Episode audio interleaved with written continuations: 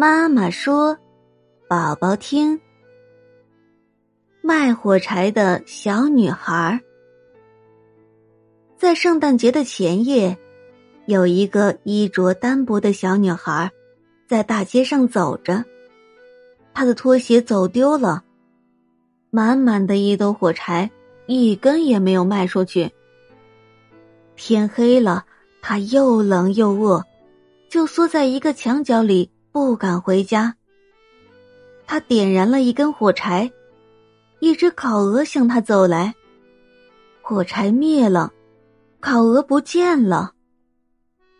小女孩又点燃了一根火柴，此刻她坐在挂满礼物的圣诞树下。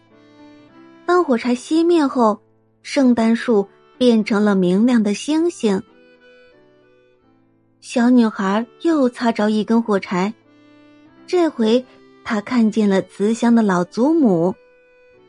他点燃了所有的火柴，在亮光中和祖母飞向幸福的地方去了。第二天，人们在墙角发现了小女孩，她死了，却面带微笑，手里还捏着一把没有燃尽的火柴。小宝宝。小女孩一共点燃了几次火柴呢？